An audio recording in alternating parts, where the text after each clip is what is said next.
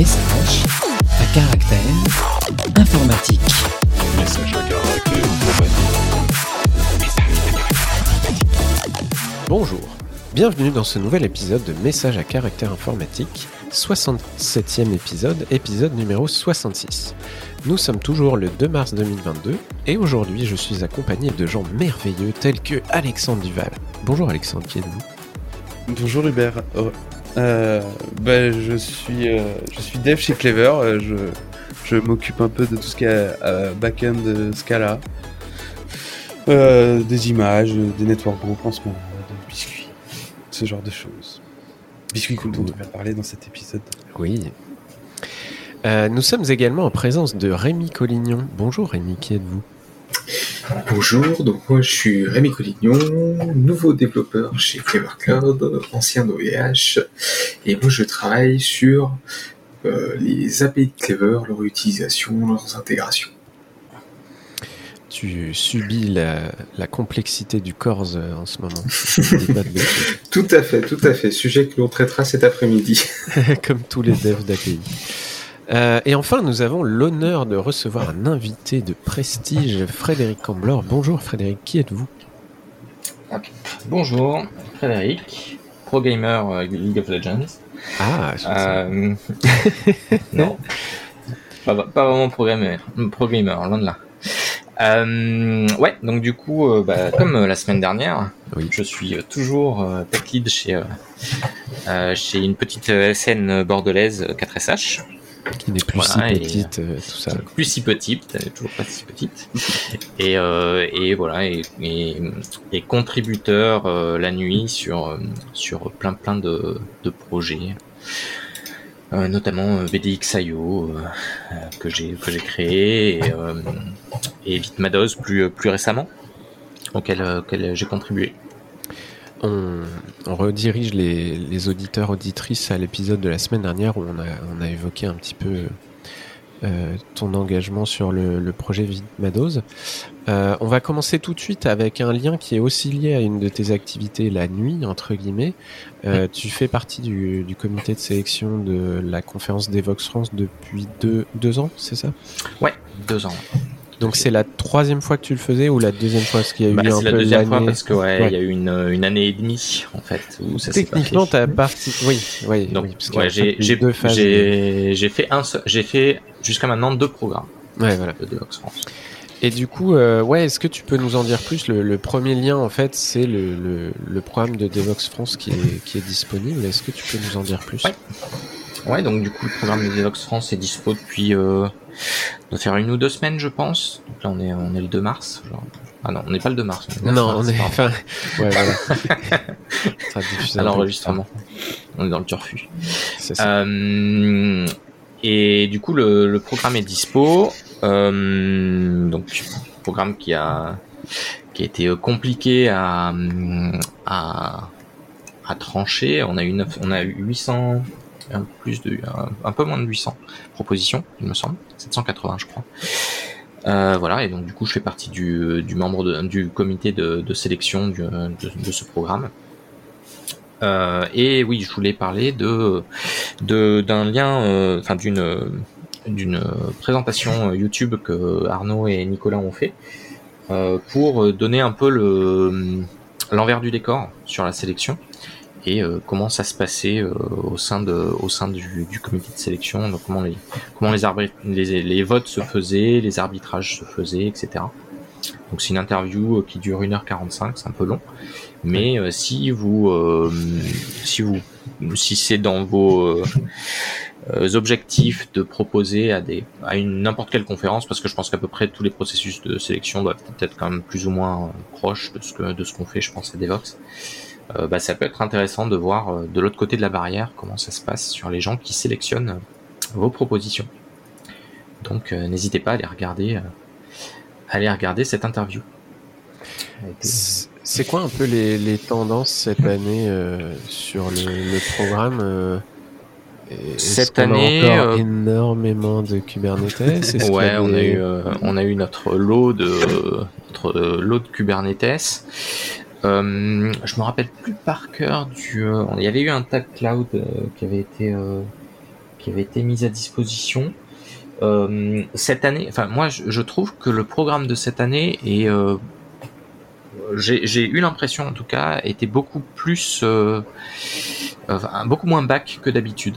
Ouais. Alors, ça veut pas forcément dire beaucoup plus front, parce qu'il y a, y a plein d'autres sujets que le front, mais euh, j'ai eu l'impression qu'il y avait quand même beaucoup plus de.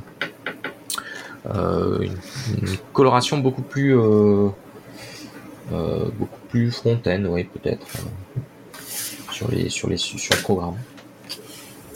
Mais c'est historiquement un truc d'ailleurs qu'on voit entre Devox France et Devox Belgique par exemple où Devox Belgique reste quand même beaucoup plus euh, Java, backend, Ops, Ouais, etc. Et historiquement j'ai toujours vu quand même un peu plus de front euh, à Paris.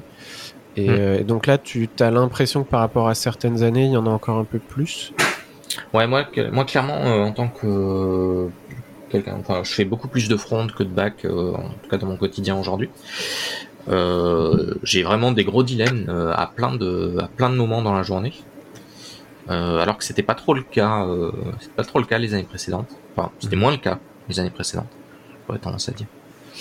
Donc, ce qui veut dire que c'est peut-être parce que aussi j'ai fait partie du je fais partie du comité et que du coup j'ai j'ai influé sur ce sur ce choix et Ouais. que du coup il y a peut-être plus de talks qui m'intéressent. Bon, bon, après on est une vingtaine, hein, donc euh, une voix une voix parmi 20 Ouais, ça ne fait pas c'est pas c'est pas forcément déterminant. Mais euh, mais bon, voilà, je sais pas.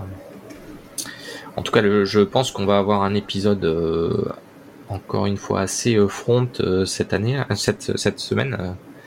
de, de messages à car- messages Ah oui, ouais. informatique et donc du coup je pense que ça peut voilà ça peut après toutes les places le truc c'est que je, je vous dis je vous dis que le programme est dispo mais en fait toutes les places sont Ils sont vendues déjà euh, vendus. vous pouvez aller voir le vous pouvez aller voir le le programme et vous et vous bookmarquez le fait que quand les vidéos seront dispo si vous n'avez pas votre place vous C'est ça. bookmarquez le fait que quand les vidéos seront dispo sur YouTube il faudra y jeter un œil Après, il y a souvent au dernier moment des sponsors ou des boîtes qui font gagner des Oui. places. Mais bon, encore faut-il être capable au dernier moment de faire Oh chef, je vais à Paris la semaine prochaine. C'est, hum, mais euh, c'est possible. Donc faut toujours surveiller un peu. Je, je dis ça comme si c'était un secret et que nous on en avait. Je sais pas du tout vu qu'on est sponsor euh, Clever si ça va être le cas. En général, on le fait, mais. Mais Là, on- voilà, il y a- on- n'est pas les seuls. Il y a, il y a d'autres boîtes qui le font, il y a des ESN qui le font. Il y a des... Donc euh, surveillez les réseaux. Et je, je rebondis, euh, je l'avais pas mis dans les show notes, mais je viens de le rajouter sur une initiative euh, qui vient d'être lancée euh, hier Ouais. de Craft Records euh, qui s'appelle, je pense, le tremplin speaker. Et Ouais. l'idée est, est d'essayer, je, je vais pas détailler, je, je vous laisserai aller voir, mais d'essayer de d'aider les gens qui ont envie de devenir orateurs dans les dans les conférences, qui est, moi je trouve une une compétence, une activité, un truc à faire qui apporte énormément de choses euh, sur le plan technique et humain. Euh, rien que juste de, parler en public.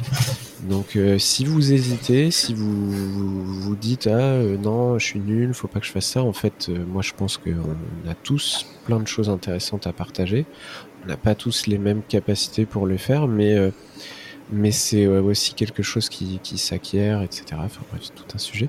Et, et cette initiative euh, euh, est vraiment super euh, pour essayer de bah, de, de faire venir de, des gens qui, qui doutent, qui hésitent, qui ne savent pas comment s'y prendre et d'essayer de les aider à, à, à se lancer là-dedans. Donc euh, on vous met le lien vers le, craft, le tweet de Craft Records qui annonce euh, dans un thread de 5 tweets euh, le concept du, tremplin.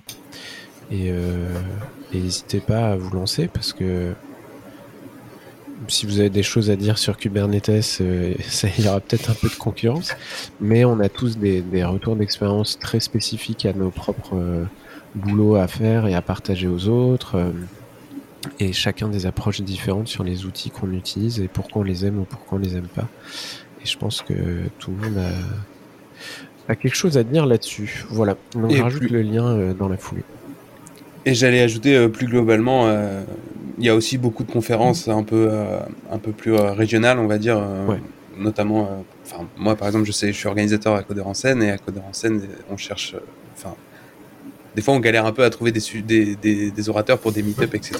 Et, et euh, même globalement, en fait, on encourage les gens à venir euh, poster euh, quand ils veulent sur les CFP pour faire des meet-up et même des entraînements pour des conférences après un peu plus euh, Ouais. euh, classiques à la journée, etc. quoi. L'idée, c'est vraiment de partager de la connaissance parce qu'on C'est a ça. tous à partager en fait. Ouais, et puis, enfin, je veux dire, euh, quand on arrive sur scène, et enfin, moi, j'essaie de faire comme ça, quand on arrive sur scène et qu'on a un truc à partager, euh, quand on est dans le public, euh, bah, on est là pour écouter quelqu'un, et en sachant qu'il est sûrement stressé, qu'il a passé, ou elle a passé mille ans à préparer son truc. Il y a un minimum de bienveillance à avoir, et, euh, on n'a pas besoin d'être au top sur le fond ou la forme pour, euh, produire euh, bah, un partage de connaissances et de savoir qui est intéressant.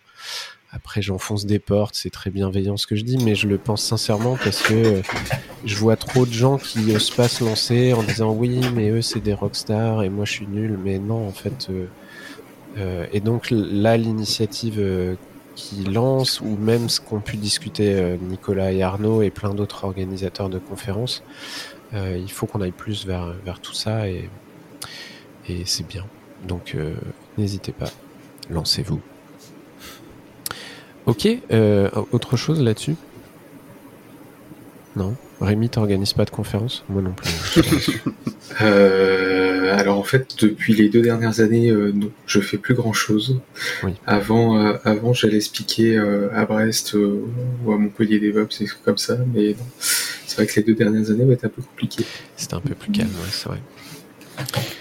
Ok, euh, on enchaîne avec un lien. euh, ça fait longtemps que j'ai pas parlé de Chrome et de Safari euh, dans cet un peu affrontement de, concurrence des navigateurs. Euh, c'est un sujet qui revient tout le temps sur Twitter. Euh, et, et donc là, on est sur un énième. Quelqu'un nous re-rappelle euh, que selon la règle X27, je sais plus quoi, du, règlement de l'App Store, on peut pas déployer une application sur l'App Store qui utilise autre chose que le moteur de rendu de Safari, à savoir WebKit. Et, euh, du coup, bah, Chrome, euh, Edge, Firefox sur iOS, ce sont en fait des espèces de skins. Alors c'est pas que ça, hein, il y a des gestions de bookmarks, il y a des machins. Mais techniquement, la, page web qui s'affiche euh, est rendue via le, le moteur de, de Safari avec tous les avantages de perf, parce que mine de rien, on peut pas nier que Safari sur iOS est quand même beaucoup plus performant. Enfin, sur un iPhone, euh, ça reste des, ça reste des smartphones haut de gamme, hein, on va pas se mentir, et quand même beaucoup plus performant que, que ce qui se passe sur un Android. Mais ça vient aussi avec tous les bugs euh, euh, et les retards de support de fonctionnalités, retards ou décisions de non-support, hein, ça dépend. Et donc là, on est sur un article de, je vais écorcher son nom, le pauvre, de Niels Slinhier. Ouais, Bravo. vous, irez voir son article et désolé monsieur pour votre euh, nom prénom. Et en fait, euh, c'est intéressant parce qu'il, il- euh, moi j'ai longtemps été, non mais Safari, il faut qu'il supporte les autres, faut qu'ils acceptent les autres moteurs de rendu sur iOS. C'est un peu de la, de la, du monopole et ils empêchent la concurrence, c'est abusé. Et d'un autre côté, j'ai des potes qui me soulignaient, ouais, mais si ils font ça, euh, bah, c'est Chrome qui va tout dominer. On va se retrouver avec un seul navigateur et en plus qui est dominé par euh, une société.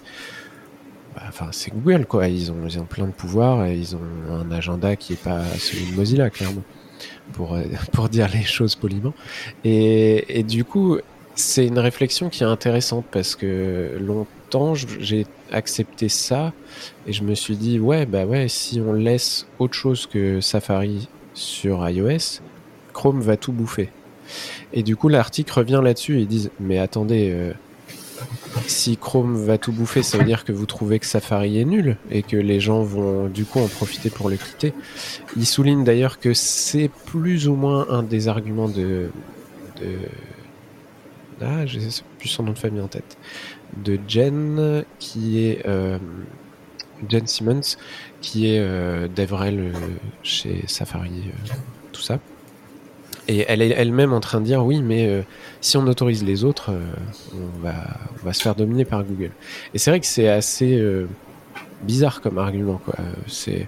Mais si on vous laisse choisir autre chose, vous allez choisir autre chose. Bah ouais, enfin voilà. En tout cas, la- l'article est intéressant parce qu'il moi, il me remet un peu mes, questionnements là-dessus sur euh, est-ce qu'il faut continuer ce monopole, est-ce qu'il faut pas continuer ce monopole? Je suis plutôt anti-monopole, mais est-ce que ça veut pas dire que derrière Google va l'avoir?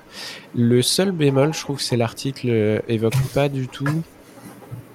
euh, disons que la- l'article a un- un- une orientation très. Les gens vont utiliser ce qu'ils aiment bien utiliser.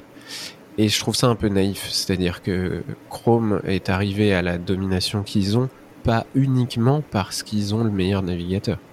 Ils y sont arrivés parce qu'ils font la pub de Chrome sur les sites de Google, parce qu'ils ont fait des contrats EM pour que ce soit préinstallé sur Windows, parce qu'ils ont l'OS mobile le plus utilisé au monde et qu'il est préinstallé sur tous les... Donc sans déconner, on va aussi se rappeler que dans ce milieu, il y a aussi une affaire de, lobbying, de marketing, de...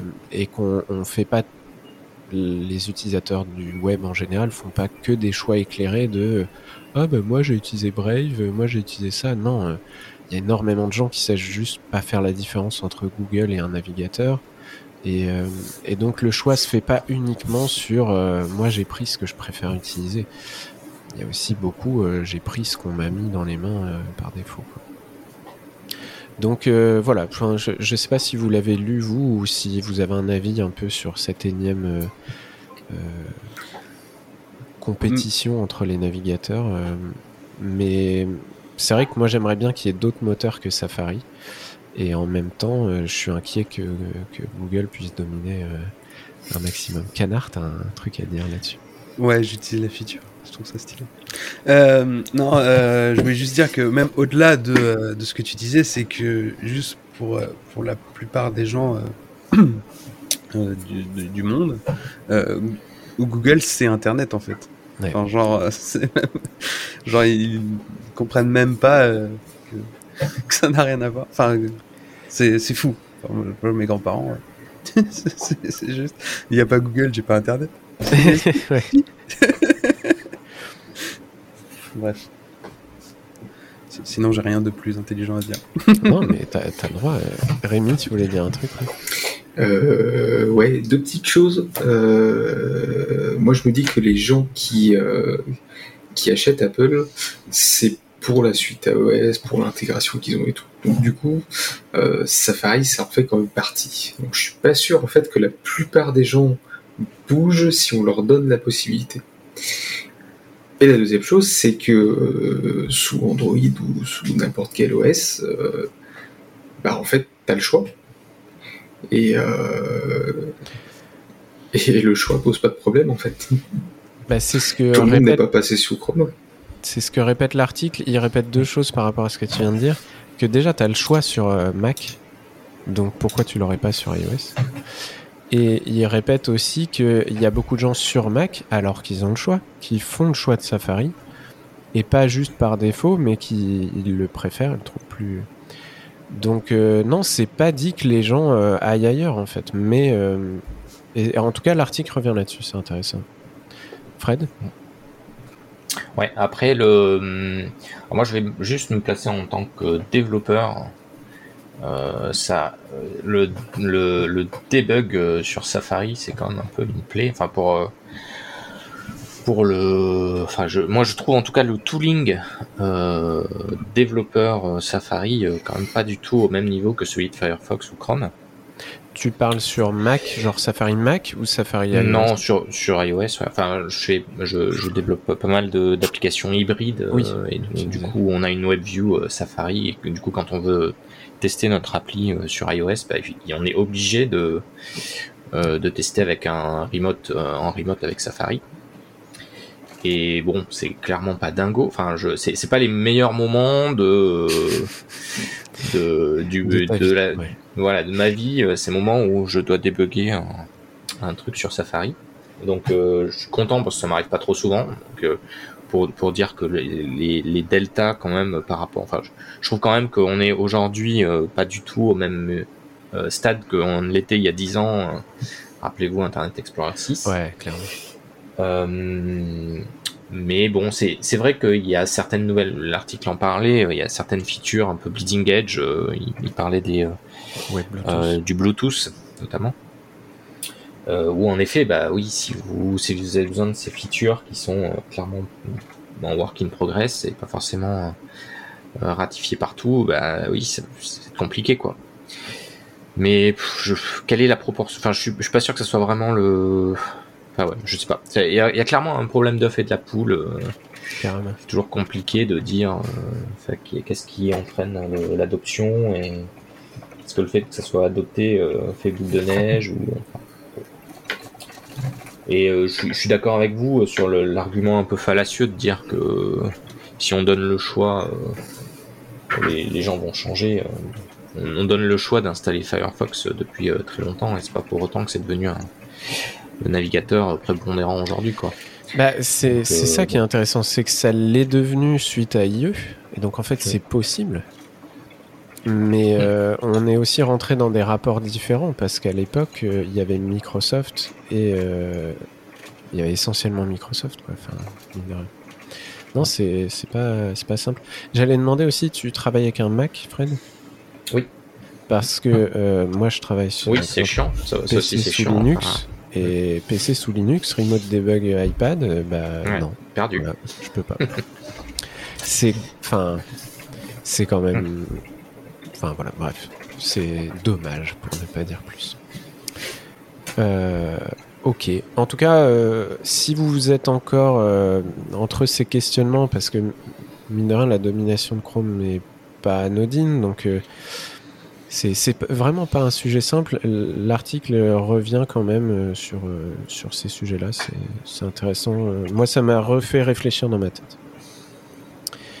Euh, ok, on va enchaîner avec un lien de biscuit. Mais qu'est-ce que biscuit? On en a déjà parlé vite fait dans l'intro de l'épisode d'avant. Puis là, Canard a enfin, euh, enfin l'occasion de nous parler de biscuit. Qu'est-ce que biscuit? Bah, il me semble qu'on a déjà évoqué Biscuit plus en Ouais, détail, certainement avec euh, Géal euh, ou même Dans Clément, je sais ouais. mais bref. Euh, mais pour résumer, en gros, Biscuit, c'est une spec euh, qui permet de, de, créer et de vérifier, enfin d'autoriser maintenant, des, tokens euh, d'authentification et d'autorisation en fait. Euh, il embarque en son sein en fait un, du datalog qui est un, un programme logique qu'on écrit soi-même, qu'on modélise soi-même, qu'on met dans le biscuit et qui euh, donc en fait dedans il y a des données, ce qu'on appelle des faits, il y a des règles qui sont calculées à partir des données et il y a des checks sur les règles et les faits.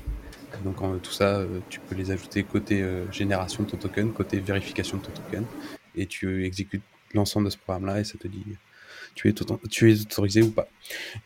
Et euh, donc Biscuit, ça a été développé au départ bah, chez Clever, et puis ça commence un peu à, prendre une, autre dimension. Ça se, développe beaucoup. Il y a un site web qui est arrivé dédié, donc euh, www.biscuitsec.org. C'est un peu marrant. Euh, J'imagine le, le référencement cauchemar. Non, mais tape biscuit sec dans Google ou dans. oui, alors forcément, effectivement. Mais peut-être qu'un jour, avec tes affinités de recherche de dev, il va- Mais c'est drôle, ça m'a fait. Mais c'est très, voilà, ça fait sourire. Et donc, euh, donc il y a un site, euh, un site tout neuf et sur lequel il y a un playground. Donc en gros, on peut écrire, enfin, constater son biscuit, euh, euh, enfin, créer un biscuit dessus avec ses clés de chiffrement, etc. Et, euh, et en fait, je, je trouvais ça génial dans l'illustration parce qu'en fait, le playground derrière, c'est du Wasm embarqué dans le dans le browser euh, qui euh, exécute en fait euh, la lib biscuit en Rust. Ouais. Et bah, je trouve ça juste génial en fait. Enfin, je crois même qu'il y a des web components dans mes souvenirs. Ah ouais, que je... d'accord. Tu as, tu as, tu as partagé de la connaissance peut-être avec certains. de- Eh bah, j'avais aidé un petit peu euh, Geoffroy au début, euh, mais j'ai- pas suivi où ça en était, je crois. Et donc, euh, donc il y, a une- il y a une organisation GitHub aussi qui a été créée euh, dédiée à ça, qui s'appelle Biscuit-Hôte. Et Biscuit Java, qui, était, qui est maintenu par Clever, va aussi arriver dedans. L'idée, c'est vraiment de créer une communauté open source large et euh, de développer Biscuit euh, vraiment euh, à fond, quoi. Ouais. Et euh, donc, du coup, il y, a un- y a, je voulais faire un peu de promo, en gros. hein. Il y, a un- y a un Matrix euh, aussi pour discuter de Biscuit euh, qui est documenté. comment Matrix, c'est un, un chat? C'est un, une nouvelle IRC. Ouais. non, pour ceux qui connaissent peut-être pas. ouais. Ouais, bah, bah c'est documenté du coup sur le site de Biscuit. c'est Matrix, comme Matrix avec un X à la fin. Quoi. Et, euh, et dessus, donc il y a des clients par exemple en fait, qui te permettent de, se connecter à des serveurs Matrix. Donc par exemple Element, euh, moi, que j'utilise actuellement. Bref. Euh, et donc du coup tout ça, ça vient aussi avec euh, Biscuit V2 euh, qui, qui, qui comprend maintenant des parseurs de datalog. Donc c'est-à-dire qu'au début, par exemple en Java, euh, fallait écrire ton objet, en gros ton fact, euh, fallait l'écrire en mode Java, c'est-à-dire c'est un, c'est une string avec une liste de paramètres, etc. Et donc maintenant il y a des parseurs, donc en gros tu peux écrire toute ta chaîne de caractères avec des, des- je sais pas moi, euh, user euh, entre parenthèses euh, guillemets euh, Alexandre, fermer la parenthèse, tout ça, et tu tu as un parseur. Et du coup c'est beaucoup plus chouette d'écrire en fait du Du datalog plutôt. du que- datalog comparé à ce que c'était avant. Ça, c'est quand même être une plaie. Et, euh, et du coup, bah, derrière tout ça, donc moi je m'occupe un peu de Biscuit en, Java, et derrière il y a Biscuit Pulsar, euh, du coup, qui, qui, qui, qui est le, plugin en fait pour Apache Pulsar, qui est un, un système de messaging euh, qu'on utilise euh, avec Biscuit sur Pulsar, euh, chez Clever, pardon. Ouais. Et du coup, euh, bah, il y a tout le bump à faire et, et c'est super euh, intéressant. Et euh, c'est là que tu vois que Biscuit a vraiment changé parce que tu, tu, tu te retrouves avec des méthodes d'autorisation qui étaient très longues avant parce que tu écrivais tout ton datalog en Java, alors que maintenant, ça fait deux lignes. C'est plutôt agréable à utiliser. Et c'est super performant. Donc, euh, ouais, cette V2, elle est. T'en es content, quoi. Bah, euh, c'est pas moi qui l'ai écrite, hein, mais euh, Oui, la non, non, spec mais et tout, mais ouais, ouais, très content. Et puis, tu as du coup une nouvelle. Euh, donc, il y avait une faille de sécurité en V1, et du coup, je pense qu'au moment où on enregistre cet épisode, elle n'est pas publique, mais qu'entre deux, elle le sera. et j'en dis pas plus pour, euh, pour ne pas être certain, euh, pour être certain de ne pas, euh, Ouais. de ne pas poser de problème. Voilà. C'est mieux. Sinon, on te bipera. C'est pas grave. Non, mais c'est bon. Il reste plus que Euh, Java 2 en l'occurrence. Est-ce que tu sais un peu. Je crois qu'on a. Moi, je suis pas sûr d'avoir été là sur des épisodes où on parle de biscuits. Est-ce que tu sais expliquer un peu, euh, genre versus JWT ou macaron euh, ou, bah, Euh, ou euh, versus euh, Macaron, peut-être un peu plus que versus JWT, parce que versus JWT. En gros, enfin, allez, si, allons-y. Un. JWT, c'est statique, c'est-à-dire que tu mets de la donnée dedans et puis tu génères ton JWT et puis, et puis voilà, ça bouge plus. Euh, un macaron, tu peux lui ajouter des faits, enfin, tu peux lui ajouter des choses qui seront exécutées, des caveats, etc. Euh, donc en gros, des, des contraintes sur, Ouais. ton, sur ton token que tu mets dans le token plutôt et qui seront vérifiées à, sa- à son authentification et à son autorisation.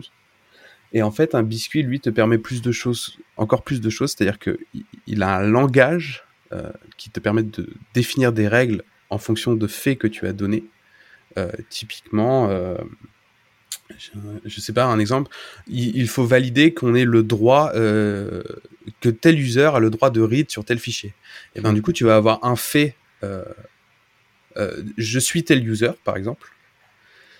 Et, donc, au moment où tu vas avoir ta vérification, tu vas avoir un, fait dans la vérification qui est ajouté, c'est il essaie de, de, lire tel fichier, tu vois. Donc, tu vas avoir un truc lire, lire le fichier, enfin lire et tel fichier. Et en fait, le, le résultat de tout ça va te conduire à une règle qui, qui, qui va être générée, c'est tel user essaie de lire tel fichier. Et après, Ouais. toi, tu, tu rajoutes un check, en gros, il essaie vraiment de lire tel fichier ou pas, pour interrogation, parce qu'au début, c'était le compute de ta règle. Et du coup, tout ça, tu l'embarques dans ton catalogue que tu exécutes. Et donc, biscuitsec.org te donne un exemple comme ça et qui te permet d'un peu mieux comprendre, parce que là, je l'explique un peu vite, c'est peut-être pas facile, surtout sans un schéma, un dessin, etc., pour voir qui injecte quoi et comment c'est calculé et tout. Et une fois que tu as ton biscuit généré, tu peux l'atténuer, donc c'est-à-dire rajouter des contraintes en fait sur ton biscuit, dire en fait, euh, bah c'était c'était c'était tel fichier, mais en fait c'est tel fichier s'il a cette extension là, tu vois, Ouais. ou des trucs un peu bêtes, enfin, tu peux rajouter plein de choses. Oui, Fred, tu as une question contextuelle? Ouais, je voulais juste le, juste te demander le, le le fait de, de stocker le, ces faits là dans le, dans le, dans le token. Euh, fait que tu n'as pas besoin de les ré... euh, de les recalculer. C'est ça, c'est une histoire de cache pour euh, considérer qu'il a été que le token a été signé avec ce fait à l'intérieur et que du coup ce, ce t'as as mis un tampon en disant c'est bon j'ai vérifié ce, Oui. ce fait donc du coup euh, si, si à un moment donné tu as besoin de lire le même fichier euh, j'ai pas besoin de rechecker que que tu En as fait- le droit quoi. En fait, tu as deux choses. C'est-à-dire que tu as ton, ton premier token qui te crée, qui t'authentifie et qui éventuellement contient des autorisations, mais c'est pas certain. Et tu as le côté vérifieur, en fait, qui lui va ajouter Mhm. des faits aussi dans ton token. Et du coup, tu as l'exécution. Et donc, ton token que tu as créé au départ, toi, il est signé, il, il bougera pas. en Mhm. fait. Il est validé. Et du coup, euh, bah, ton vérifieur, enfin ton autoriseur, ça s'appelle maintenant V2, euh, euh, exécute les règles en ajoutant ses règles à lui, si tu veux, dessus. Et donc, du coup, tu as pas. faut juste, entre guillemets, parce qu'on a rencontré le problème au début quand on faisait des modélisations un peu grandes, moins t'en mets, enfin, faut mettre le strict minimum dans le, strict minimum dans ton biscuit. euh, par rapport et là tu peux charger ton, ton autoriseur parce que sinon bah, ton biscuit est un peu gros c'est ça la question ouais. comme tu le passes en header HTTP ce genre de choses des fois il y a des technos qui sont pas très contents et donc du coup tu peux je, je repoursuis euh, tu donc euh, tu peux atténuer ton biscuit donc ça veut dire que tu peux réduire ses droits euh, n fois de manière complètement décentralisée Euh, tu peux aussi euh, donc en fait un système de révocation donc ça c'est enfin une atténuation équivaut à un bloc en fait c'est vraiment une chute de blocs et si tu veux c'est un peu une blockchain dans le sens où une euh, chaîne de blocs. c'est une chaîne de blocs, c'est-à-dire que le premier est signé, le deuxième est signé par le premier, ainsi de suite. Enfin, avec le premier, ainsi de suite. Et du coup, tu découles ton truc comme ça, et puis tu dis- distribues des biscuits à d'autres. Pour, euh, par exemple, toi, tu as ton Par exemple, bah, je prends l'exemple de l'addon Pulsar chez Clever. En gros, tu as accès à un namespace Pulsar. Peu importe ce que c'est, euh, c'est pas le point. Euh, tu, on te file ce token-là, et ce token, tu peux l'atténuer pour dire, OK, tu as accès à ce namespace, mais uniquement sur ces fonctionnalités-là, par exemple, de créer un topic, etc. Et du coup, bah, ça, c'est atténué, et tu peux le faire toi en tant qu'utilisateur du, du, du biscuit. T'as Ouais. pas besoin de Clever pour faire tout ça. Et, tu, et, et tout ça peut être fait de manière complètement décentralisée aussi. Il y a juste le check de révocation parce qu'en fait chaque bloc a un revocation ID et du coup bah, c'est ça que tu es obligé de maintenir euh, de manière un peu plus centralisée. Quoi. Mais dans les faits, tu révoques assez rarement. Voilà. Bah, c'est les, mêmes, euh, entre guillemets, pas problème, mais c'est les, mêmes. euh, c'est le même contexte que ce que tu vas avoir avec JWT quand tu mets de l'information, que tu la tamponnes, que tu la signes. Il va te falloir un système de révocation pour pouvoir euh, t'assurer que tu peux dire bon, bah ça je l'avais signé, mais en fait. euh, la personne qui a le droit de faire ça, bah, euh, en fait, elle a quitté la boîte ou je ne sais quoi. Tout va dépendre aussi de ta, ta logique de date d'expiration, de ce genre de truc. Mais le, la spec en elle-même de biscuit est assez puissante et bas niveau pour te laisser adapter à ton usage et ton archi et ta manière de. Mais moi, j'y vois vraiment le le l'avantage de la signature asymétrique de JWT, moins tous les problèmes de JWT, le l'algo que tu peux spécifier dans le header, euh, le fait que le payload soit complètement YOLO euh, en JSON, avec les avantages de, de Macaron, à savoir l'atténuation euh, par bloc que tu peux faire sans l'inconvénient de Macaron, sachant que les signatures étaient symétriques. Si je dis pas de bêtises. T'as- T'allais dire, Alex? Non mais justement en fait j'ai arrêté Ouais. de lever la main dans l'application parce qu'en fait tu as expliqué ce que je voulais expliquer. Ouais, ok, pardon. Mais après, moi, c'est la, la vision euh, simpliste que j'en ai parce que je les ai jamais utilisés. Euh, J'ai suivi un peu le ce que nous expliquait Geoffroy et les autres, mais Ouais. Mais euh, en fait, t'as as la vision. Enfin, en fait, la vision est vraiment très simpliste. C'est vraiment très simple euh, de comprendre comment ça marche. euh, entre. Par contre, modéliser Oui. une situation d'autorisation dedans euh, et d'authentification, de comment tu, euh, quel fact en fait tu mets, quel rule tu mets, comment tu, quel check tu mets. Ça, par contre, c'est vraiment euh, très dur. Rémi, t'allais dire, ouais. Ouais, c'est le c'est le seul reproche que je ferais à, à Biscuit du coup. Alors j'ai j'ai pas mal regardé la V1, un peu moins la V2, mais euh, euh, la quasi-totalité des exemples tournent autour de euh, je dois lire ou écrire sur un fichier. Et c'est vrai que des exemples euh, concret et un peu plus avancé du genre euh, j'ai des ressources dans une API ou des choses comme ça, ça manque un petit peu pour se faire une petite idée et modéliser ça. Eh bien, je t'invite à regarder les tests de Biscuit Pulsar. Et puis j'allais dire le truc classique, euh, j'imagine qu'ils acceptent les pull requests si t'as des idées d'amélioration de la doc. Oui, oui. Le- la phrase classique de bah vas-y, viens, euh, viens. bah euh, non, mais forcément, euh, Ouais. l'idée aussi, c'est d'avoir. Enfin, ça se construit peu à peu. hein, Le site web est Ouais, vraiment tout neuf. Carrément. Mais oui, effectivement, il manque des exemples euh, conséquents. Mais justement, avec le playground, euh, tu peux commencer vraiment à étoffer en fait les, les exemples toi-même. jouer. Cool. Playground. Euh, du coup, vous, nous donnez faim avec toutes ces histoires de, de biscuits. Euh, zéro transition, on va passer sur un lien euh, qui parle de lien. Un lien qui parle de lien. Et pas de Euh, bouton du coup. Qu'est-ce qu'il y a? Et pas de bouton du coup. non, c'est ça. Pas confondre les boutons et les liens sur le web, c'est important. Euh, non, alors c'est un lien de longnow.org qui parle d'un bet, d'un pari, qui s'est conclu il y a quelques semaines, fin février. Donc en fait, c'est un pari entre Jeremy Keith, qui est un, un- une personne très connue dans, dans britannique dans le monde du web, euh, du, de l'indie web, du fait de de faire du web décentralisé, qui respecte les standards, de l'amélioration progressive. Enfin, c'est c'est vraiment quelqu'un à suivre. En plus, un excellent orateur. Euh, et un- de l'autre côté, on a Jason Scott, qui est un archiviste, euh, qui est, euh, ça se dit curateur en français, ouais, euh, à l'Internet Archive entre autres. Il fait pas mal de choses. Et donc, en gros, ces deux personnes ont fait un pari. Donc, chacun a parié euh, l'inverse de l'autre.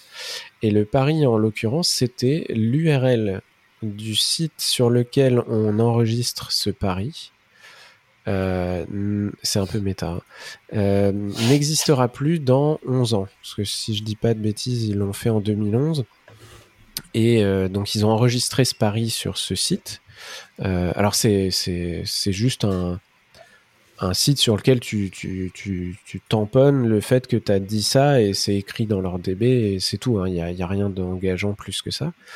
Et donc, euh, Jérémy a dit le lien qui référence ce pari n'existera plus dans 11 ans parce qu'il a toute une euh, réflexion autour du fait que les liens disparaissent du web. euh, euh, trop rapidement, etc. Et Jason Scott de l'autre côté, qui est archiviste, qui bosse à l'Internet Archive, sans forcément penser qu'il aurait raison ou tort, a accepté le pari dans l'autre sens en disant que le lien existerait toujours dans 11 ans.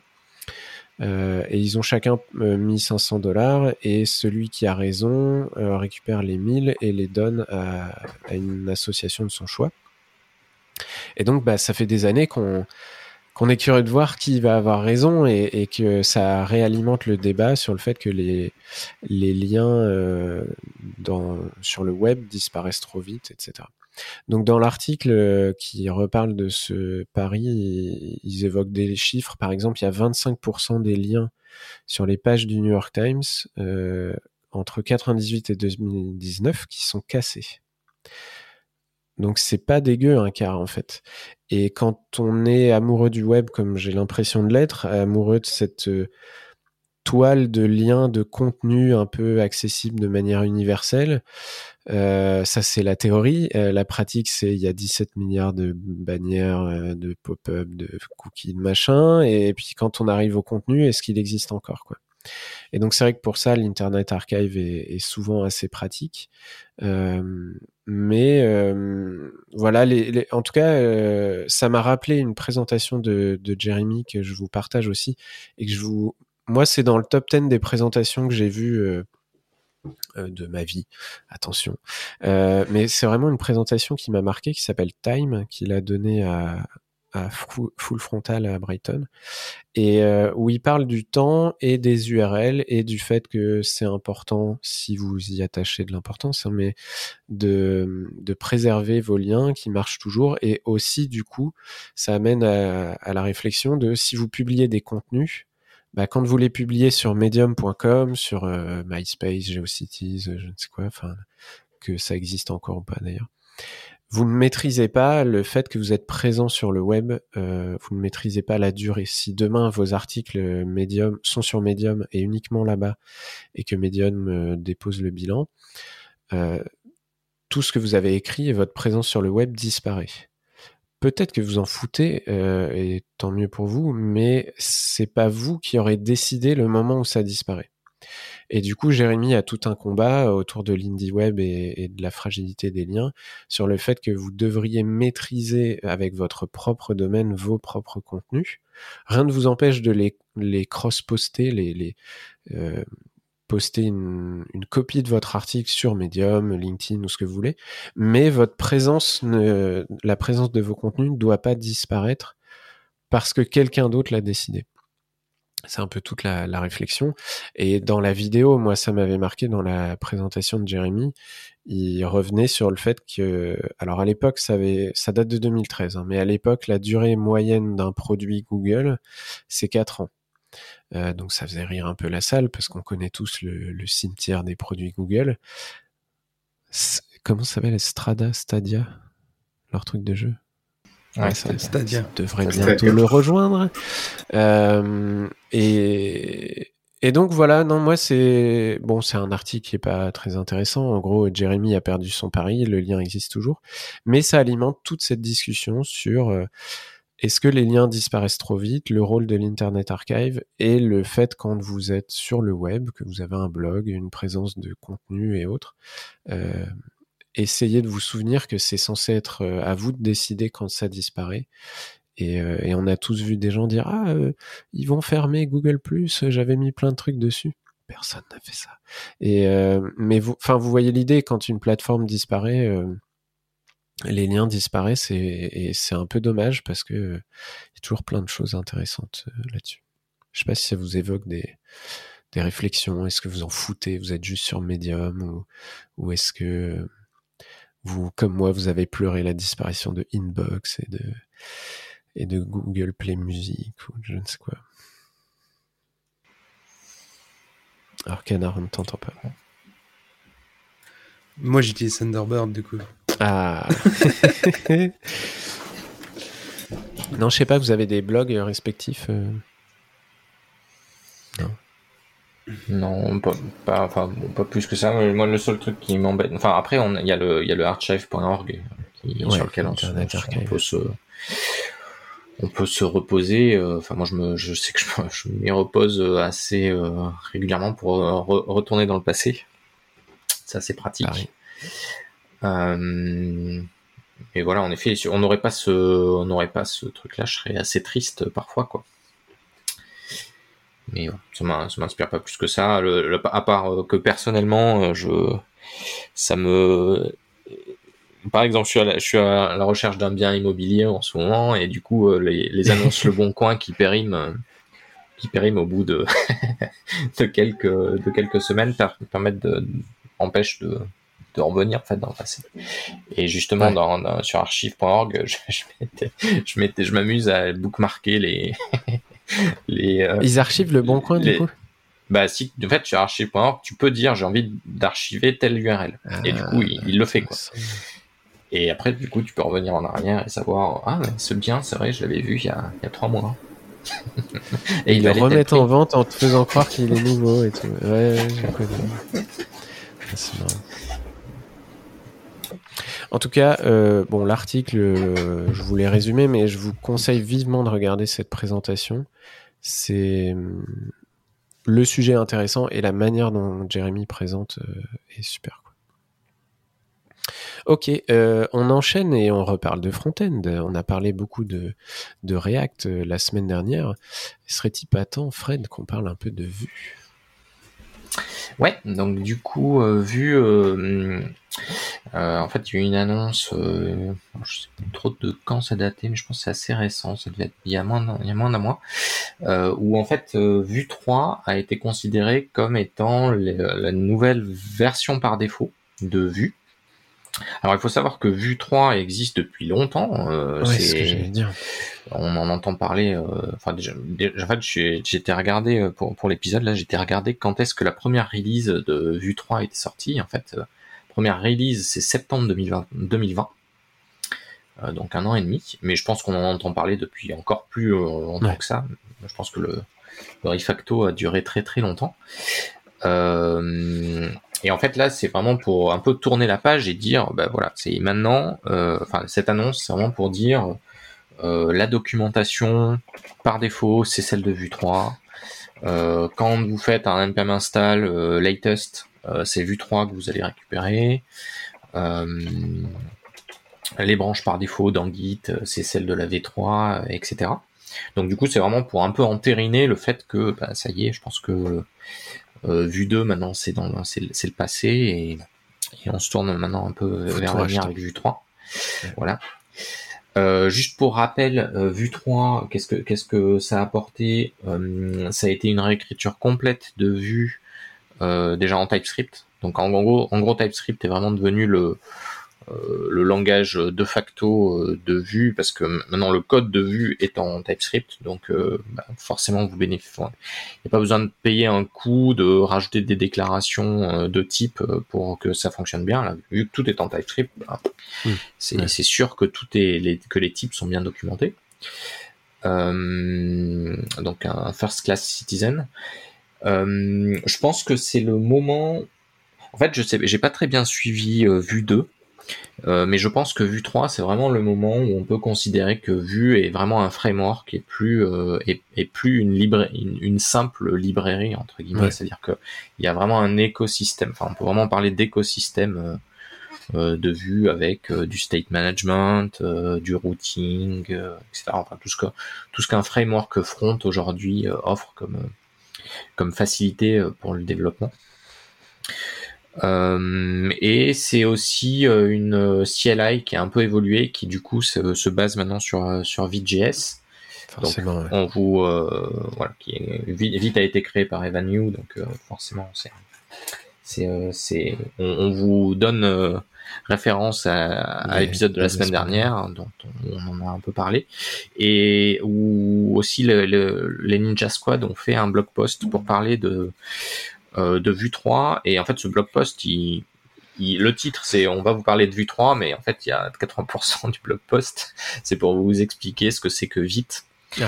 euh, et quelles sont les quelles sont les la, la différence par rapport à Webpack ou des trucs comme Webpack ou Rollup et euh, voilà ce blog post est assez intéressant donc je vous invite à aller regarder. Si vous êtes intrigué pour par savoir qu'est-ce que c'est que Vite ben n'hésitez pas à aller regarder le, le blog post de Ninja Squad.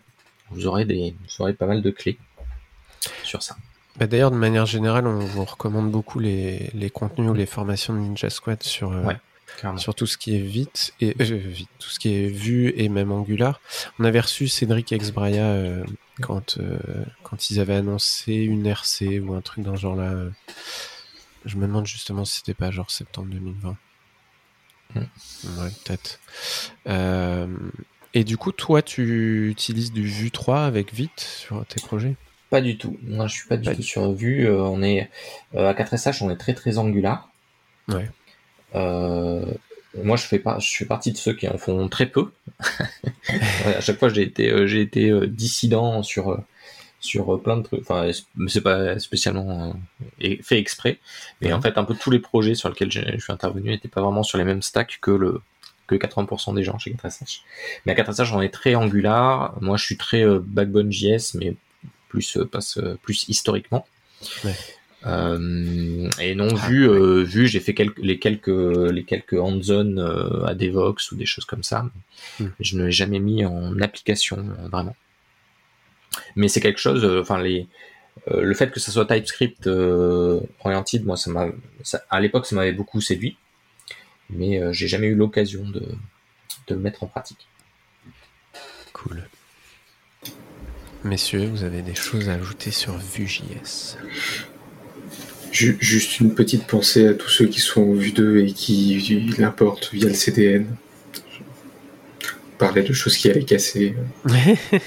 C'est clair. Bah, ça dépend quel CDN, parce que tu as des CDN qui se basent essentiellement sur NPM et qui stockent euh, la terre entière euh, à vie jusqu'à ce que ça casse.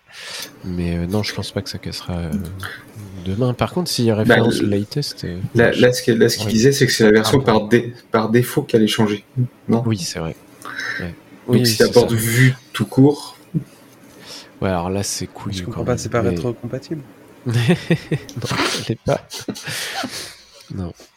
Non, je croyais que tu allais dire, je pense à tous ceux qui ont du Vue 2 en prod, parce que nous, on en a, euh, en- alors sur des outils internes, hein, donc ça impactera que nous.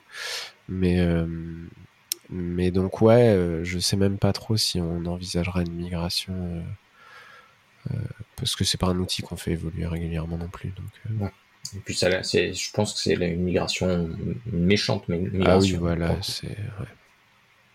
Enfin, bon, je connais ni, ni le 2 ni le 3, donc je, je, je, je parle sans, sans connaître. Donc peut- peut-être pas apprendre avec un grain de sel, mais Ouais. le fait de passer à- le passage à TypeScript me paraît quand même assez euh, assez impactant, quoi. Carrément. Ok, euh, on va rentrer dans un tunnel Git et, euh, et je vais redonner la parole à Fred pour nous parler des nouveautés de Git 2.35. Donc euh, Git 2.35, qui est, donc c'est la dernière version de sortie à date, donc qui est sortie en janvier, fin janvier, euh, qui apporte quelques petits trucs. C'est pas une fonction, euh, c'est pas une version complètement euh, démente, mais il y a, moi il y a un truc qui m'a pas mal euh, plu là-dedans, c'est que en fait quand vous faites des quand vous faites des stash, euh, jusqu'à présent, il était impossible de, de faire un. En fait, vous faisiez un peu tout ou rien euh, quand vous faisiez un stash. C'est-à-dire toutes vos modifications euh, dans, dans votre espace de travail étaient stashées. Stashées, le verbe stacher. Oui, bien sûr. Et en fait, là, ils ont rajouté une. Empilé euh, Je sais pas. Ouais. ouais. mis de côté, Ouais, on va ouais. dire. Mis sur l'étagère. Euh, et du coup là ils ont rajouté une, une option euh, stage qui permet de dire euh, ce qui en fait ce qui va être stash ça va être uniquement ce qui est dans votre staging area. Donc si vous avez l'habitude de, faire des git add-p pour euh, euh, préparer vos chunks que vous allez euh, que vous allez committer euh, sans faire des git add de tout le de tous les tous les changements sur un fichier mais juste prendre des portions de pour faire des commits euh, très atomiques. Euh, et bien ça va ça va beaucoup vous parler ce truc là parce que du coup ça vous permet de de préparer ce que vous allez stash et pas ce que vous allez committer euh, et du coup de, de pouvoir euh, faire des stash un peu plus euh, en, en contrôlant un peu plus ce que ce que vous mettez sur l'étagère. Et du coup ça ça me manquait ça me manquait pas mal. Et c'est c'est très bienvenu euh, voilà. Et donc du coup dans la release dans la release note, il y a des trucs que j'ai redécouvert parce que je sais, je sais que je les avais découverts, mais je j'ai complètement oublié. Euh, notamment le fait qu'on pouvait mettre des euh, des commentaires sur les tags. Je sais pas si vous quand vous faites un git tag, ça, merde, jamais fait ça vous arrive de faire un tiret m euh, et puis euh, de mettre un, un commentaire comme comme sur un commit en fait. Ouais. Euh, en fait, il y y, des- y a deux notions de tag euh, dans Git, les, les Git Lighthead, qui sont ceux qu'on utilise tous les, en général, euh, tous, je pense. Et vous avez les annotated tags, qui sont tout simplement un tag, mais avec un message de commit, un, un message, quoi. Pas de commit, mais un message.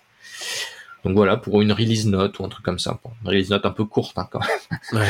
Mettez pas votre, listez pas toutes les issues que vous avez fixées dans ce truc-là, mais, mais voilà, ça peut être, euh, ça peut être pratique. Et, euh, un autre focus euh, sur cette release, c'est là, là, c'est vraiment quelque chose que j'ai complètement appris, c'est qu'il existait des, des algorithmes différents pour les diffs. Quand vous faites un git diff, il peut y avoir des stratégies différentes. Donc c'est des trucs qui sont paramétrables dans votre git config. Et je me suis aperçu là qu'ils avaient sorti un nouveau, un nouvel algorithme qui permettait d'être un peu plus human friendly, euh, ami, ami, amical, euh, enfin plus lisible, plus Ami lisible, euh, ami des Ouais. humains. Euh, quand vous faites votre diff, je pense que ça, enfin moi en tout cas ça m'arrive tout le temps. Je sais pas si vous ça vous est arrivé, mais quand vous rajoutez une fonction ou une méthode dans votre classe, c'est que votre diff euh, il prend l'accolade de la fonction précédente et qui vous prend pas la- votre accolade fermante, ça rend, moi ça me rend fou. Ouais. Euh, et ben ce truc là, c'est une stratégie. euh, c'est une stratégie de diff et a priori ils ont ils ont amélioré les choses pour justement que ces types de de problèmes n'arrivent euh, un plus ou moins. Beaucoup plus aware, enfin conscient du Ouais. code et pas juste que c'est des lignes de texte. Ouais. C'est ça. Par contre, j'allais dire, moi, j'ai une euh, mauvaise expérience avec Stash. J'ai stashé un truc. Je crois que je l'ai unstash il y a longtemps. hein. Et j'ai perdu du code et j'ai dit, OK, j'utilise plus jamais ce truc. Et en fait, j'ai tendance à énormément committer parce que je sais que c'est dans mon reflog. Et quoi Mm. qu'il arrive, je pourrais le retrouver. Mais ça se trouve, le stash, c'est aussi dans le reflog maintenant Je, Je, pense sais que pas. le stash, je pense que le stash, il est dans le reflog. Par contre, c'est vrai que c'est pas un truc. euh, euh, c'est vrai qu'on a. Moi aussi, j'ai un peu tendance à me faire des branches un peu temporaires euh, plutôt que le stash. Pour ça, parce que parce qu'en fait, c'est plus facile à, à parcourir. Enfin, Mm. je euh, dans IntelliJ, typiquement dans le dans le dans la vue euh, dans le graphe de, de le- dans la vue log là où t'as Ouais. tout le graphe, bah on voit pas le stash, ce qui est un peu Non. mais c'est vrai que le, stash a toujours été une, un truc un peu euh, sur le côté, quoi. Enfin, pas, pas facilement, facilement accessible. Ouais. euh, on sait pas trop d'où ça part. euh, Enfin, c'est euh, et c'est vrai qu'une branche euh, a un peu plus de sémantique que le simple stash. Donc je te rejoins assez euh, sur ça. Après, ça doit dépendre des usages. hein. Je sais pas, vous, Mm. vous, vous stashez, vous, euh, les amis? Ouais, mais en général, quand je stash, c'est que ça va mal finir. Enfin, c'est que ça va, c'est que c'est déjà, c'est déjà out, quoi. C'est juste que ça m'a saoulé de faire un reset ou Ouais. être clean, enfin, j'en sais rien.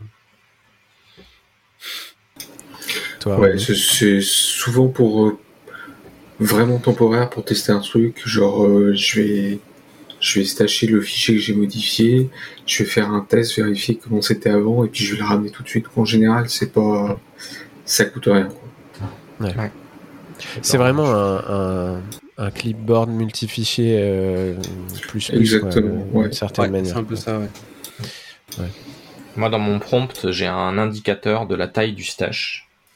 Ah oui. Euh, et du coup, c'est pour moi un indicateur. Enfin, si, si mon si ce truc-là dépasse euh, 3 ou 4, euh, c'est que c'est un problème, quoi. Ah, moi, je pense que justement, je dois avoir des stages qui- sur les projets que j'utilise le plus. Je pense qu'il y a peut-être 500 items hein, de stages dedans. Ouais. C'est, c'est vraiment ma poubelle, en fait. Ah oui, par contre, c'est, pour ça, je, moi. je, je stage jamais plus de un truc à la fois parce que après, sinon, c'est, c'est- Ah ouais, non. Tu fais un guide show stage, tu fais un guide stage show, et tu pars comme tu faisais des commits. C'est pour ça, moi, que je voulais vraiment me l'afficher euh, dans mon prompt, parce que pour en être vraiment conscient, de, c'est que c'est un, c'est un peu une dette euh, quelque part que que j'ai pas envie de garder très longtemps, quoi. Suis- C'est pour ça que je m'en sers pas, mais, mais ça dépend des gens, je pense. T'as mis, t'as mis un autre lien, Fred, sur la sortie de Git? Euh, oui, c'est un, bah, c'est un lien de Delicious Insight qui parle de ce en français du coup. Donc c'est pas Christophe Portneuf, c'est son son acolyte. Je me rappelle plus son prénom. On peut- il suffit juste de cliquer sur le lien pour savoir. Euh, Maxime. Maxime, ouais. J'ai un de mémoire, Maxime. Et voilà, qui, qui fait le tour de, de cette version et de la version 2.34 aussi, la précédente. Super. Voilà. Cool, ben on vous recommande cette vidéo et l'article. C'est vrai que Git, c'est toujours, rien que de lire les nouveautés, c'est toujours une occasion de replonger dans toutes ces commandes. Et, euh, et puis, bah, enfin, les, les vidéos de, de Maxime et Christophe, ils ont aussi tellement de tips. euh, C'est un outil tellement puissant que j'ai toujours l'impression que c'est comme Excel, euh, j'en utilise euh, 2%, euh, et encore Excel, je pense que j'en utilise 1%. Mais, euh, mais ouais, c'est assez impressionnant. Euh, on continue euh, autour de Git avec un lien de Rémi qui nous parle de Git Kraken. Qu'est-ce que c'est que cette histoire de Kraken Alors, euh, n'a de guide que le nom. Euh, Git, Git Kraken, c'était un projet puis une boîte euh, qui éditait une ou deux solutions. Euh, donc, il y a le logiciel Git Kraken, c'est juste une UI sur Git Ouais. euh, que je connais depuis quelques années déjà, que j'utilise à l'occasion, des fois, quand on part un peu partout dans les branches, dans les commutes, c'est sympa d'avoir une petite UI qui, qui, qui se marise un peu tout ça. Ouais. Et, euh, et surtout, j'avais découvert, ouais, il y a au moins 3-4 ans, un, un petit, un autre projet qu'ils avaient, qui c'était les Glowboards. Et en gros, c'était un peu des, euh, ce qu'aujourd'hui euh, GitHub a fait avec un peu les projects, où alors on a, voilà, on a des colonnes, des cards, on peut les lier à des issues, des trucs comme ça. Euh, mais ça dans une appli native. Et, euh, voilà, je me faisais des boards un peu perso euh, pour des petits pro set projects, pour euh, mes devoirs à l'école, la journée pour Clever par exemple. Et donc ils viennent euh, d'annoncer tout récemment euh, la fin des Globers, enfin la fin des boards euh, maintenant euh, GitKraken. Donc à la fin 2022, euh, il faudra que je trouve une autre solution pour mettre mes petites cartes euh, et mes trois colonnes euh, to do doing done. Il précise un peu euh, pourquoi. C'est un manque de, de revenus, de business model. Ils veulent faire autre chose. Euh, non, pas spécialement. Ce qu'ils expliquent, c'est qu'en gros, le, le marché était pas là. Ouais. Ils n'ont pas dû avoir beaucoup de clients. Enfin, j'ai jamais donné d'argent, donc. euh. Oui, ouais, oui, c'est ça que j'allais te demander. Oui, que voilà. euh, ouais. Non, non, c'était c'était gratuit. Et puis aujourd'hui, voilà, quand t'as un concurrent sur genre euh, GitHub qui te sort euh, quasiment la même chose, hein, euh, tu peux pas ça devient compliqué de de rester dans la compétition. Voilà. Carrément. Donc, tous les liens vers tes boards Board. vont disparaître du web. Mais ils étaient probablement privés, je sais pas. ouais, ouais, c'était essentiellement des bords privés. Ok, et bah goodbye GitKraken. Euh, moi je, je connais vite fait le client euh, graphique, Alors- j'ai déjà vu des screenshots, mais les, les autres outils qu'ils avaient, je connaissais pas du tout. Euh, GitKraken euh, continue, hein, ça y a pas Oui, de problème. oui, c'est oui. juste les glowboards qui, euh, qui disparaissent.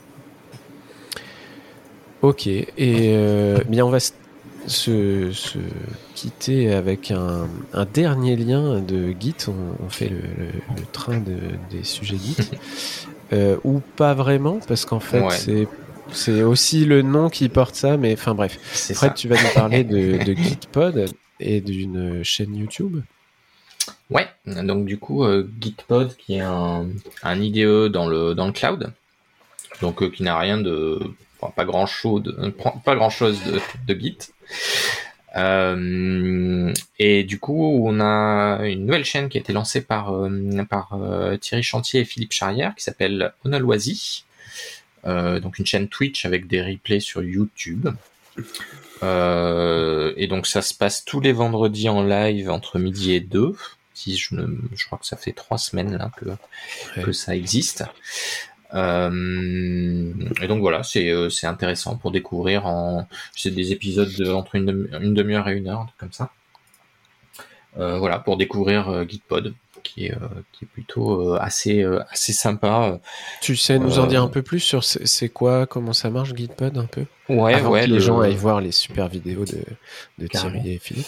Euh, donc Gitpod, c'est un, c'est un éditeur dans le cloud. Donc en gros, c'est un, c'est un lien que vous allez rajouter sur votre, sur votre repository, euh, GitLab, GitHub, euh, whatever, qui va du coup, en cliquant sur le lien, ça va vous provisionner un, un environnement dans le cloud avec un IDE qui va faire tourner tout ça euh, dans le cloud. Donc en gros, euh, tout ça c'est du, euh, c'est du Docker. Enfin, euh, tous ces trucs-là tournent dans des instances Docker, donc vous pouvez euh, vous pouvez installer euh, tout ce que vous voulez dans, dans votre environnement euh, dans le cloud. C'est pos- c'est possible avec un Dockerfile, par exemple. Euh, et ça va vous charger votre workspace euh, dans, cette, dans le, le repository sur lequel vous, dont, dont vous partez, ça va vous le charger dans votre, dans votre IDE. Et vous allez pouvoir directement euh, démarrer, euh, démarrer votre développement euh, de, depuis là.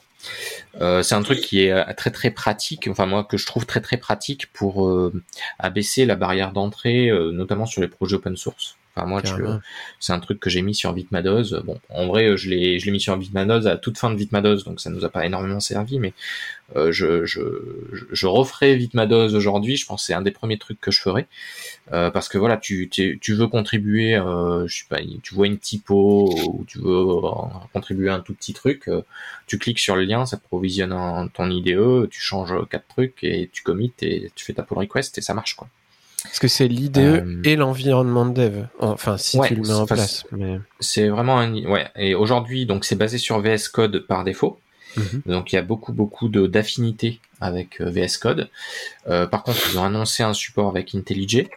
Euh, donc en fait, vous, vous lancez un c'est un un client léger entre guillemets IntelliJ que vous avez en local qui ne fait que afficher et euh, que afficher des choses et tout le processing, donc par exemple la compilation, des choses comme ça, c'est vraiment fait dans le cloud. D'accord. Euh, donc limite, vous pouvez, euh, vous pouvez bosser avec un Chromebook, ça marche quoi. Enfin, ou même Philippe, il travaille sur, Oui, sur un iPad. Philippe, il, a aussi un Chromebook, je crois. Il est très. Ouais. je vais coder avec des, des, des devices qui sont pas faits pour à la base et en fait je- qui sont ultra portables et ultra légers, Ouais. etc. C'est ça. Et pareil en code, euh, en code review. Enfin, c'est c'est un IDE dans le cloud, donc vous bénéficiez évidemment de toutes les features euh, auxquelles on pense directement, euh, pouvoir faire du pair programming sur le même sur le même environnement, etc. Nous, enfin moi en tout cas, je je, je regarde ça d'un œil très attentif parce qu'à 4SH, on a des on a des designers qui euh, qui en fait on, on sépare beaucoup la partie euh, design. euh, en fait, moi, je fais très très peu de CSS et je m'en porte très bien.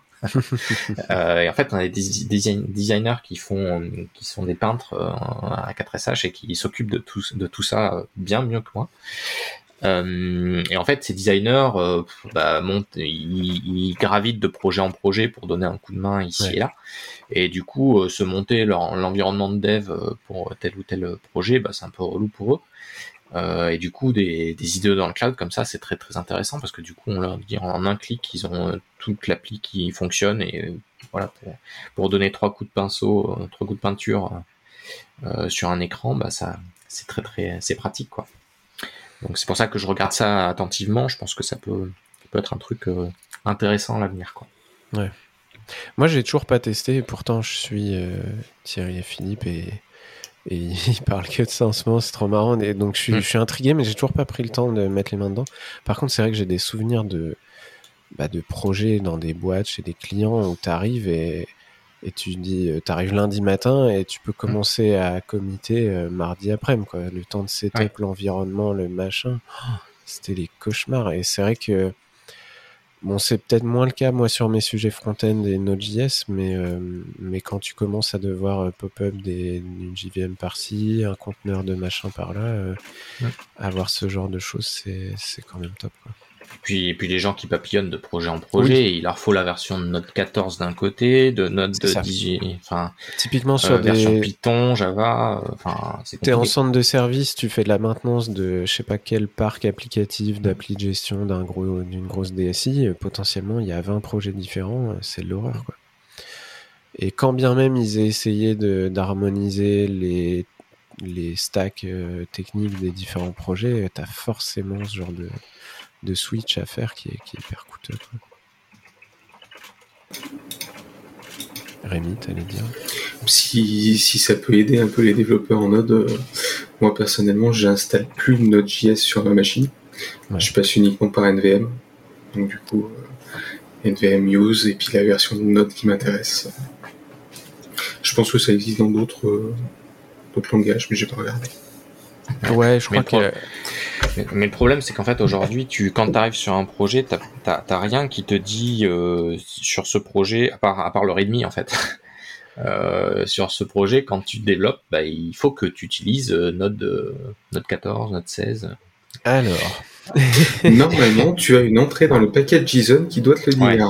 Ouais, en fait, c'est marrant parce qu'avec euh, Alexandre, avec Canard, cette semaine, on a eu des problèmes de version, de NPM, euh, de package lock, etc. Mais euh, alors moi, j'aurais tendance à préconiser, et je te le ferai installer après coup, euh, Rémi, euh, Volta, qui est un peu... Enfin, moi, je trouve mieux que NVM, beaucoup plus léger. En plus, c'est codé en Rust. Et, euh, et qui est vraiment, vraiment bien, ultra rapide, et qui auto-switch ta version de Node et d'NPM en fonction de ton package JSON. Euh, c'est basé sur un champ qui s'appelle Volta qui est dans le package JSON. Mais euh, ouais, c'est vrai que suivant les, les écosystèmes, comme tu disais, Fred, euh, l'info va être que dans le README.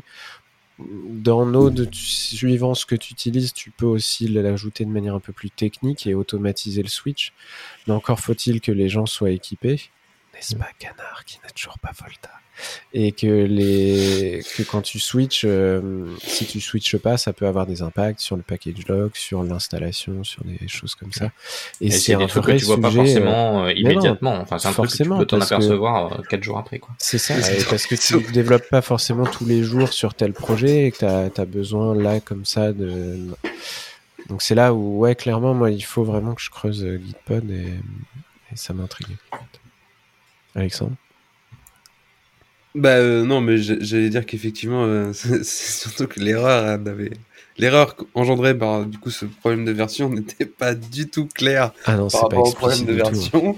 C'est clair. Euh, et puis ensuite, moi je suis à jour, quoi, c'est tout. Ouais. Si un jour vous avez des problèmes de package version qui passe, de package lock qui passe de version 1 à 2, euh, n'hésitez pas à nous contacter sur Twitter, on a essuyé les plâtres. C'est normal. Et en Euh, parlant de package lock, euh, juste, c'est un- une astuce à donner.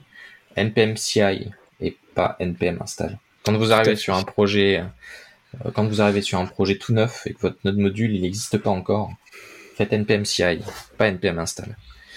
Euh, c'est une trop, c'est une très mauvaise, hab- enfin très mauvaise habitude. On n'avait pas le choix hein, à une époque. Donc, euh, mais NPM CI, en fait, la, la différence entre les deux, c'est que le NPM CI va se baser sur ce que vous avez dans votre package.log, votre package lock JSON, alors que le npm install va potentiellement résoudre les dépendances qui n'ont pas été fixées. C'est-à-dire si vous avez des ranges, enfin vous avez des tildes ou des, euh, ou des chevrons dans votre graphe de dépendance, potentiellement vous allez tirer des dépendances qui sont pas les mêmes que votre collègue d'à côté. Ouais. Euh, alors que ces versions-là sont fixées dans le package log.json. Euh, et donc du coup, si vous faites un npm CI, vous vous basez sur les versions fixées dans le npm, dans le package log.json. Je vais ajouter un petit bonus, car euh, la semaine dernière, j'ai aidé une de nos clientes à débugger un truc. NPM CI est aussi utilisable en prod. De base, en prod, il y a des chances que vous ayez un node env égale production. Donc NPM CI ne va pas installer les dev dependencies, mais c'est quand même possible. Euh, il y a un paramètre NPM CI. hmm, Vous checkerez la doc. C'est pas moins moins production, c'est un truc dans ce genre-là. Et donc vous allez pouvoir bénéficier de la rapidité et de la certitude de- d'être basé sur le package lock, mais en ayant aussi les dépendances de dev. Là vous dites pourquoi j'ai besoin des dépendances de dev en prod?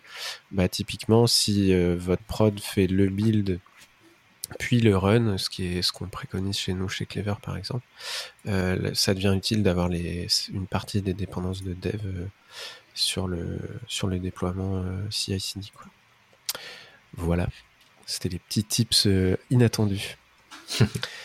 Euh, on va se quitter sur un choix musical euh, de Fred. Qui, euh, est-ce que tu peux nous en dire plus euh, Ouais, je suis un. Alors en fait, c'est un- la, la musique principale d'un jeu vidéo qui euh, qui a auquel j'ai énormément joué dans mon enfance. Donc je pense que vous connaissez euh, beaucoup connaissent Final Fantasy. Et je ne parlerai pas de Final Fantasy VII, mais de Final Fantasy VI. Euh, le 7 est beaucoup plus connu que le 6, mais j'étais euh, j'ai énormément joué au 6 euh, avant toute la hype sur le 7 et j'étais tout à fait hypé sur le 7. Et du coup, c'est le thème de c'est le thème de Terra de Final Fantasy VI que je voilà, qui a toujours été une musique qui voilà ça ça hum, quand on développe, c'est je trouve que c'est reposant, il y a une sorte d'ocarina Ah, assez assez sympa. cool. Voilà voilà. Euh, est-ce que vous avez un mot de la fin, messieurs, avant qu'on se quitte sur ce double épisode? la fin, c'est à table. Voilà. Il est midi 56. Bah, il- Merci Alexandre. Euh, eh bien, on vous remercie beaucoup euh, les auditeurs auditrices. Euh, merci Frédéric d'avoir accepté notre invitation. Merci Alexandre et Rémi d'avoir participé. On vous donne rendez-vous la semaine prochaine pour un épisode. Pour un autre épisode. J'ai- j'ai un- je crois que je sais euh, de quoi il parlera, mais, euh, mais je préfère pas le dire. Et euh, on vous remercie beaucoup euh, de, de nous écouter et on vous dit à la prochaine. Bah, Au revoir. bien. Au revoir. Au revoir. Bon appétit, canard. bon appétit. Salut.